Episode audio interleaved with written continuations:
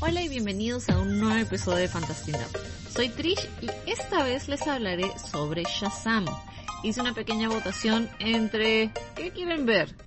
Bueno, ¿qué quieren escuchar? ¿Quieren escuchar el capítulo sobre Shazam o quieren escuchar sobre una nueva serie basada en los textos de Bruce Lee?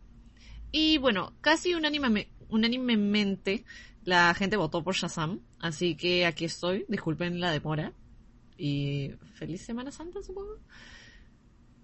Shazam fue creado en 1939 por el artista C.C. Beck y el escritor Bill Parker con el nombre de Capitán Marvel en Fawcett Comics.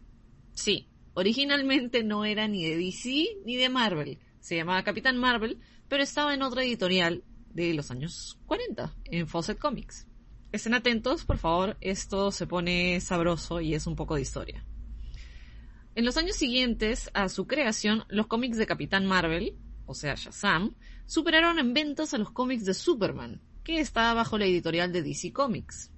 Es en 1941 que DC Comics inicia un juicio versus Fawcett Comics por el copyright con respecto a Capitán Marvel, con la base en que Capitán Marvel, o sea, Shazam, se parecía demasiado a Superman.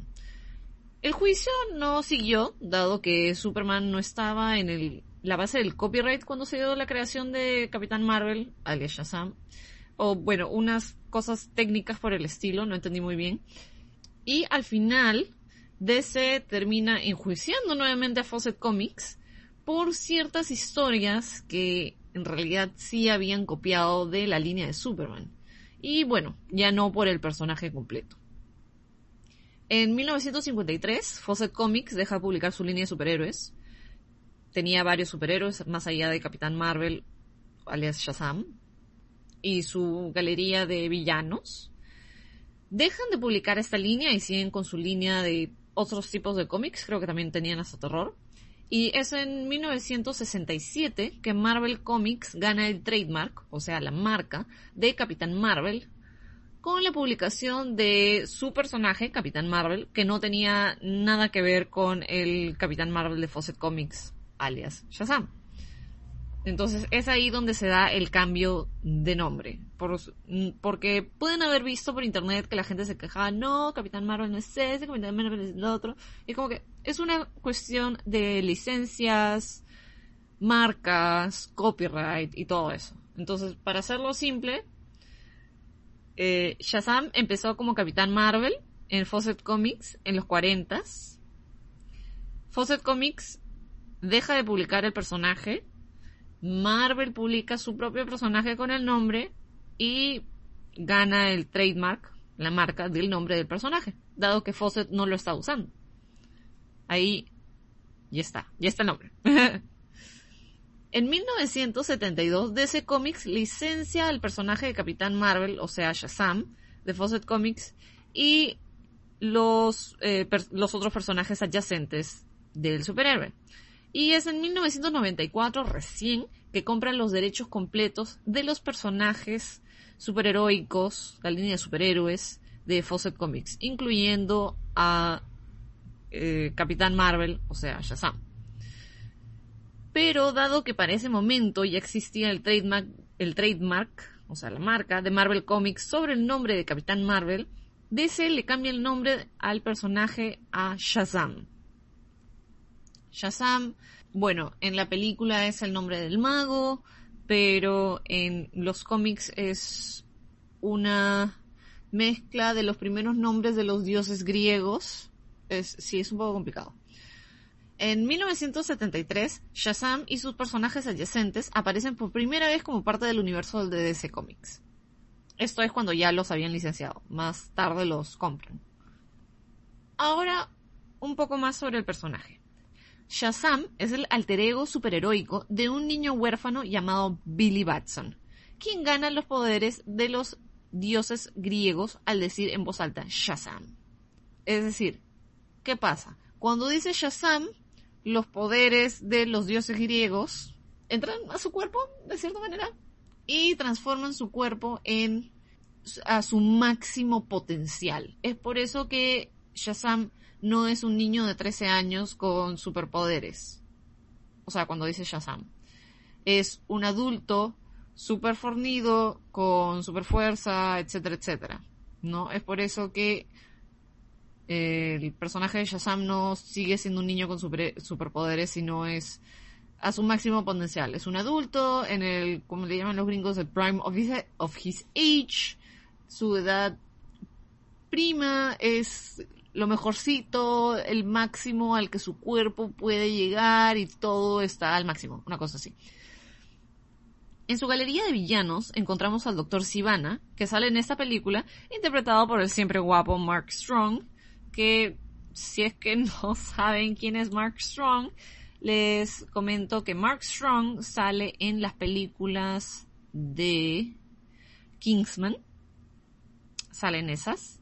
También salió, fue el malo en Green Lantern, pero bueno, olvidémonos de eso. Mark Strong también sale en bueno, Mark Strong tiene, es, tiene un montón de películas y no sé por qué el IMDB me sale en, en castellano. Pero bueno, eh, si vieron Stardust del 2007, Mark Strong también sale ahí. Es uno de los fantasmas, creo. Bueno, spoiler, ups. Pero bueno, Mark Strong tiene una carrera súper larga y es un muy buen actor. Y cuando se casteó en la película fue como que, wow, Además que se parecía bastante al, al villano, al Dr. Sivana. Otros villanos de la galería de Shazam incluyen a Black Adam, que va a ser interpretado en un futuro por Dwayne La Roca Johnson. Eh, si han seguido las noticias o si no han seguido las noticias, este casting se dio hace un par de años y eh, la Warner Brothers y DC han anunciado que la película Black Adam va a tener una película en solitario, va a salir en el 2020 idealmente. Pero bueno, en esta película te hablan un poquito de Black Adam, pero no sale el personaje. Esta película se centra en el villano de Doctor Sivana. Además de eso, tenemos a Mr. Mind, que es un personaje bastante extraño. Pero no les digo nada para no spoilearlos. No sé si la han visto o no. Lo ideal es que este podcast tenga esta primera parte que va a ser una guía, luego van a tener una pequeña reseña sin spoilers, luego vamos a pasar al área de spoilers. Para quienes no han visto la película todavía y no están seguros si verla o no, decidan en base a esto y quienes ya la han visto, escuchen mi punto de vista y a ver, me cuenten qué les parece. Pero bueno, esto creo es lo básico que podrían querer saber sobre el personaje antes de ver la película. Esta nueva película está hecha igual por Warner Bros. y tiene a Zachary Levy como Shazam. Y a Levy, de hecho, algunos lo recuerdan por interpretar a Chuck en la serie del mismo nombre. El director de Shazam es David F. Sandberg, que es conocido por dirigir películas de terror. Él dirigió Annabelle Creation y Lights Out, que son dos películas de terror. También dirigió bastantes cortos de terror, junto con su esposa. Y bueno, él fue una de las, uno de los directores en tomar parte del universo de The Conjuring, que fue hecho por James Wan. James Wan dirigió Aquaman. Así que hay toda esta conexión de directores y terror y directores de terror dirigiendo películas de DC. Que de hecho le pone su, su salsa. bueno, la sinopsis que nos da Fandango es la siguiente. Todos tenemos un superhéroe dentro de nosotros. Solo se necesita un poco de magia para sacarlo. En el caso de Billy Batson, un adolescente de 14 años, con tan solo gritar la palabra Shazam, puede convertirse en un superhéroe adulto, cortesía de un antiguo mago. Todavía un niño de corazón, el joven se deleita en esta versión adulta de sí mismo al hacer lo que cualquier adolescente con superpoderes haría, divertirse con ellos. Pero necesitará dominar estos poderes rápidamente para luchar contra las fuerzas mortales del mal controladas por el doctor Thaddeus Sivana. Esta es les pongo, de hecho, los sinopsis de Fandango, si es que son unos buenos sinopsis, porque a veces tiene unos sinopsis que son ciertamente terribles y me voy a burlar de ellos.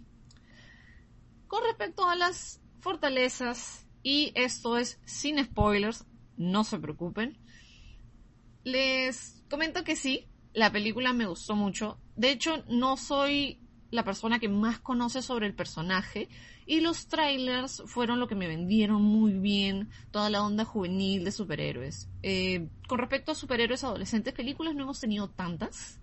Hemos tenido, bueno, Spider-Man Homecoming. Claro, esa es la primera. Donde Peter supuestamente tiene 16 años. Pero la idea o el mundo de un chico de 16 años es bastante distinto de un chico de 13 o 14 años. Además que, bueno, la dinámica es distinta. Son, son personajes bastante distintos. Pero creo que es bueno también tener superhéroes sobre todo si van a hacer películas para toda la familia, es bueno tener superhéroes jóvenes, adolescentes, niños, que también demuestren lo que es ser un niño y qué pasaría si tuviera superpoderes y la idea de, ser responsable y todo eso. Entonces creo que es, que es algo que, que se puede explorar un poco más. Es una película que, por sobre todas las cosas, tiene bastante corazón es divertida en muchos momentos, tiene buena acción y un poquito de misterio por aquí y por allá, pero es sobre todo una película sobre lo que significa una familia y lo que puede significar para cada persona. Y bueno, los dejo con eso. Si no la han visto, si quieren, véanla. Pero la parte que sí va a ser con spoilers. Así que ya están avisados totalmente. Así que vayan a verla y regresen después para terminar el episodio.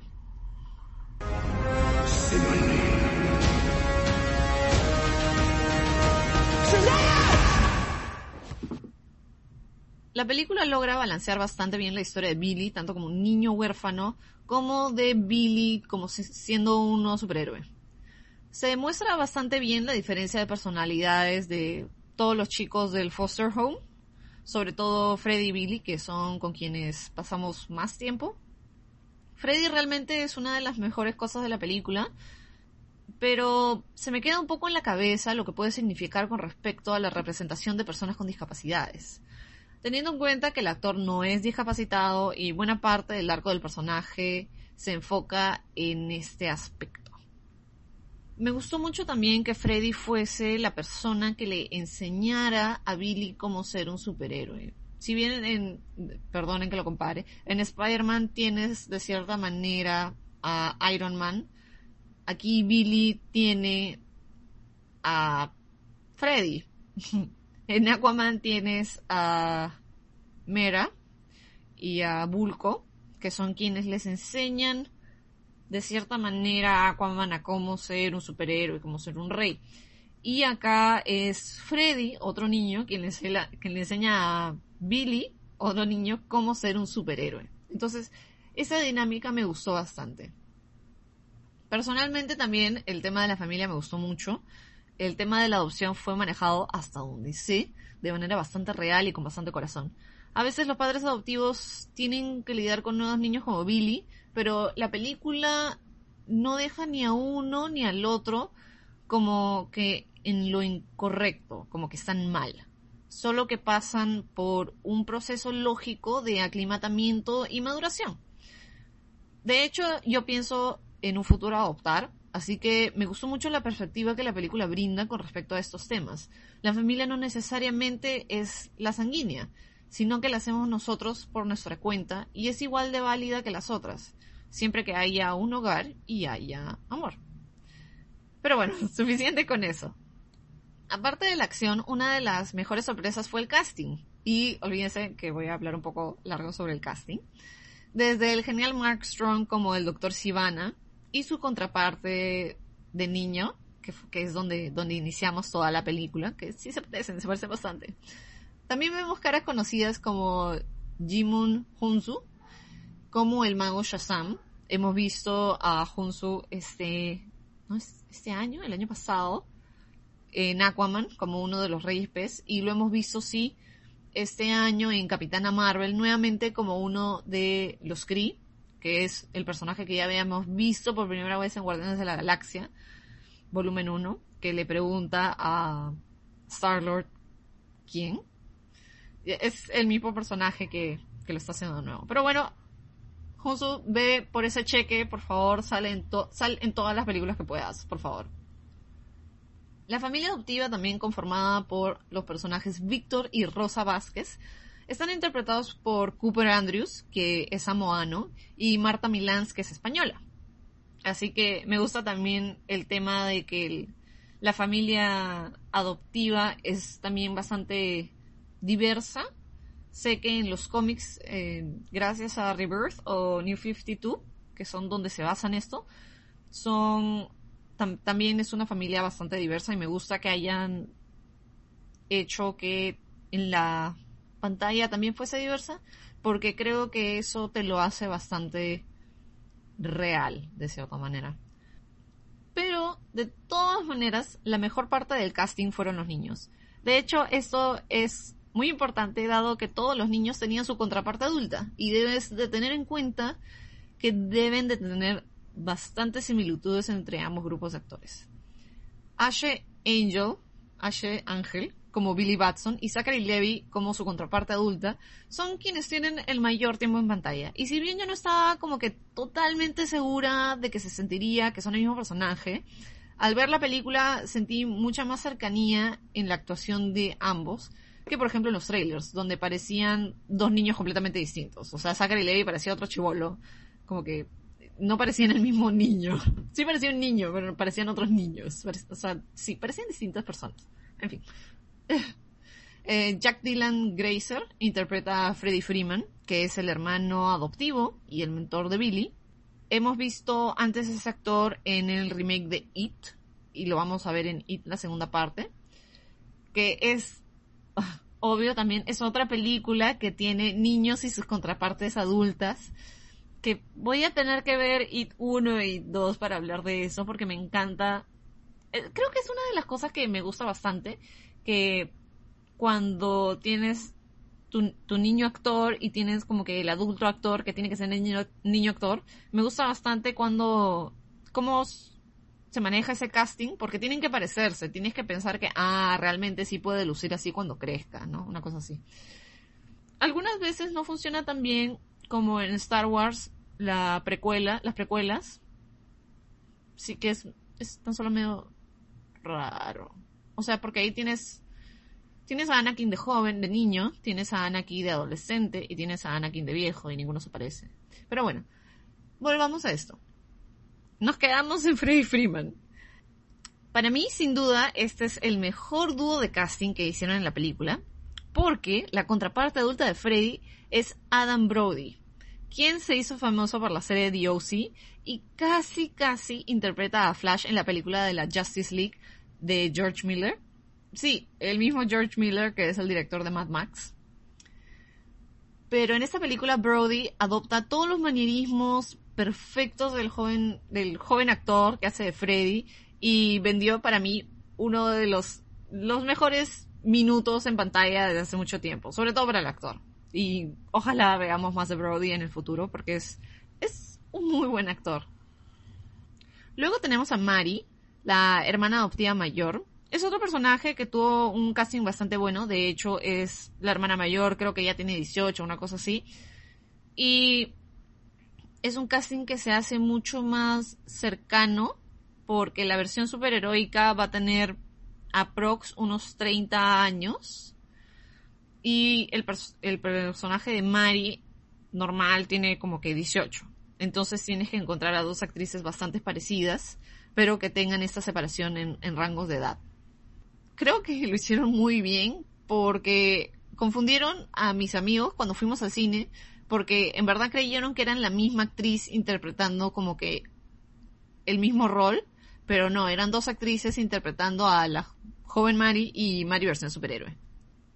Luego tenemos el personaje de Pedro, que es el niño latino y súper estoico. En versión superhéroe está interpretado por DJ Cotrona, quien se hizo conocido por ser el personaje, por interpretar al personaje principal en la serie de From Dusk Till Dawn, de Lo Caso al Amanecer, basada en la película protagonizada por George Clooney. En esta serie, Cotrona interpreta al personaje de Clooney, lo cual como que es súper chévere. Dicen que la serie es buena, creo que vi un capítulo, debería de verla y decirles qué tal es. Pero me encantó este casting y el personaje de Pedro realmente muestra personalidad en su versión adulta. Creo que también por un tema de vergüenza adolescente, pero es uno de esos personajes donde no vemos casi nada de él. Sabemos que es un adolescente con sobrepeso, no habla casi nada, eh, está empezando a hacer ejercicio.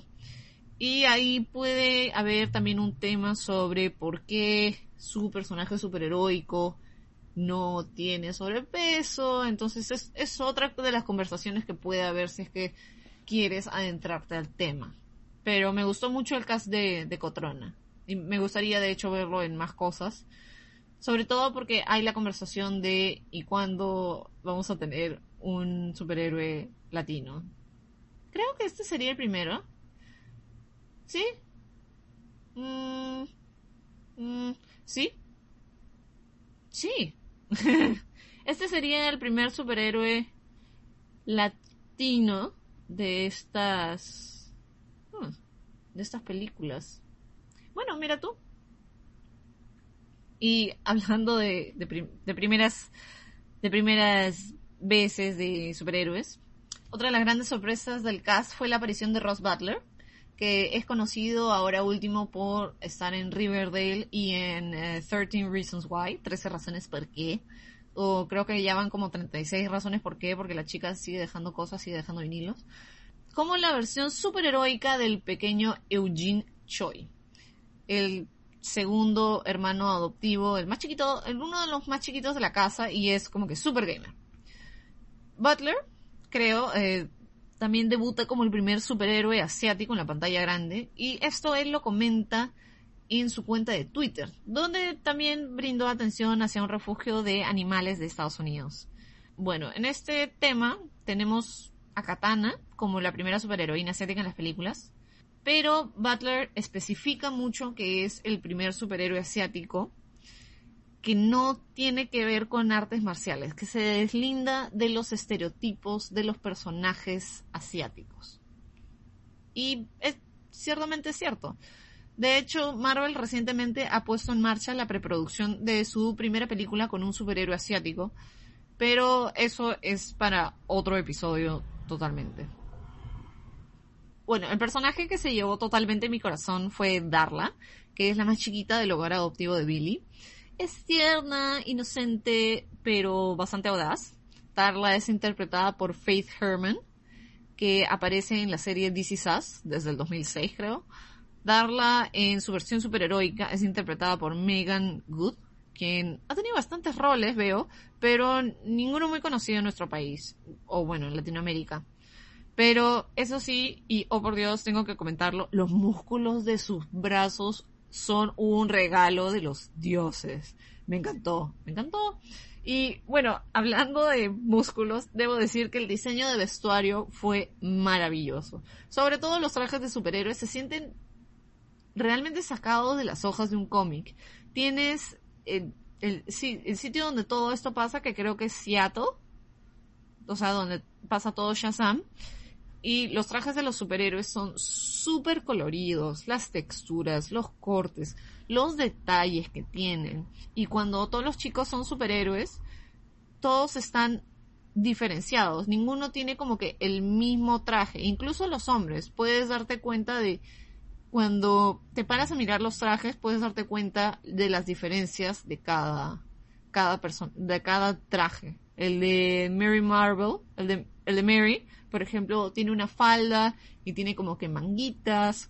El de Darla es un enterizo, pero no tiene mangas. Y también tiene capa. Todos tienen capa. Entonces, sí, cada uno es de distinto color. Pero me gustó bastante el diseño. La textura de los trajes y los músculos. Ya sean de verdad o tipo como que esos muscle suits que están hechos con espumas. Que también es, es un tema bastante complejo de hacer, sobre todo en el departamento de, vestuario. Pero me gustó bastante y se veían muy cómic y me gusta mucho que ahora la tendencia de las películas de cómics sea no tenerle miedo al color, no tenerle miedo a los trajes, no tenerle miedo a que esto se vea fantástico, ¿no? Nos estamos alejando un poco de la idea de que los superhéroes tienen que ser real. Uy, mi pan. Bueno, quemé mi pan, pero todavía es todavía es comible. El enfoque de Billy y la idea de que no tienes que hacer las cosas solo, creo se antepone a la idea de muchos superhéroes que piensan deben hacer las cosas solos y sufren por este mismo hecho. Tan solo en DC, pensando en Superman, Batman, bueno, las películas, y en las series pensando en Green Batman, digo, Green Arrow, eh, bueno, Arrow se llama la serie, Flash. De hecho fue por eso que dejé de verlas porque era como que mucho como que no, tengo que hacer eso solo. no puedo amarte. Pero bueno, eh, entonces esta película se antepone a eso, como que lo deja atrás. Billy llega a aprender el significado de, la familia y el apoyo del entorno familiar por medios no convencionales, por medios superhumanos pero es un mensaje que se refleja en la pantalla y en el cambio de actitud de Billy. Deja de vivir solo para él y empieza a preocuparse por los demás, empieza a preocuparse por su familia. Otro de los mejores momentos eh, viene en una de las escenas postcréditos. Freddy, toda la película nos demuestra que es un super mega fan de los superhéroes. Y este también es otro genial guiño al universo en el que viven donde los superhéroes son algo que existe y obviamente hay gente que los amará y gente que sacará mercancía con su existencia. Mucho se habló del cambio de Henry Cavill, el que hace de Superman en las películas de DC y Warner Brothers, pero dijeron públicamente que Henry Cavill no iba a aparecer en la película, que no tenía tiempo, no se pudo, etcétera porque en los cómics creo que el personaje de Freddy o de Billy es súper fan de Superman. Entonces se habló bastante de eso, los fans hablaban como que va a aparecer, no va a aparecer, etcétera, etcétera. Pero la decisión que tomaron, de hecho, fue una de las mejores, para no quitar protagonismo a la historia de Billy y de su familia. Como ya han visto, aparece Shazam en la secundaria donde está Freddy, donde Freddy es como que es bulleado todo el tiempo. Y Shazam dice, ah, y he traído un amigo. Y entra, ves desde un paneo donde no muestra el rostro que entra Superman. Y la reacción de Freddy es de hecho una de las mejores y yo misma he reaccionado así cuando he visto cameos en películas que no me esperaba. Eh, tipo en Capitana Marvel cuando vi a la escritora de Capitana Marvel en pantalla, o sea, pegué el grito en el cine y creo que fui como que la única que supo quién era, excepto una amiga y mi amiga que estaba como que cinco asientos más allá me ha escuchado gritar. Entonces la reacción de Freddy ha sido tan genuina y tan chistosa, me encantó. Porque Freddy como que grita, grita porque ¡ah! Entonces, esa es una de las mejores cosas. Porque te sigue demostrando que Freddy y Billy son niños y ellos viven ahora ya dentro de este mundo de superhéroes, pero no necesariamente es lo mismo que Aquaman conozca a Superman, que Billy y compañía conozcan a Superman, ¿no? Porque son niños y, son fans. Entonces es, es bastante, es bien distinto. Pero bueno, Shazam tiene debilidades. Sí. Siento que el segundo acto duró un poco más de lo necesario, realmente se alargó un poco, pero comparándola con las otras películas en solitario de DC y Warner, es una de las que llega a entender mejor el tema del equilibrio entre los tres actos y qué tanta historia puede ir solo en una película. Te veo a ti, Aquaman o la idea de la pelea final. Te veo a ti, Wonder Woman. El tema de la relación de los padres adoptivos con Billy no me llega a cuajar del todo. Se, se ve mejor creo que con los chicos, con los otros hermanos adoptivos. Sobre todo con, bueno, con Freddy, porque pasa toda la película con Freddy, pero creo que es algo que puede explorarse más a fondo en las siguientes entregas.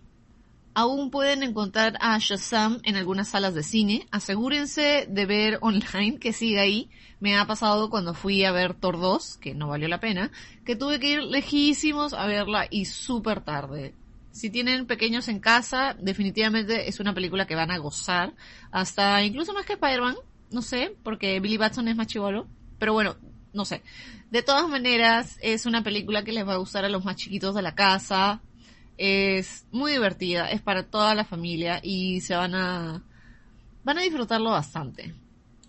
Recuerden que pueden seguirnos en Facebook y Twitter como Fantastinerd Escuchen todos nuestros episodios pasados en Anchor, Patreon y Spotify como Fantastinerd.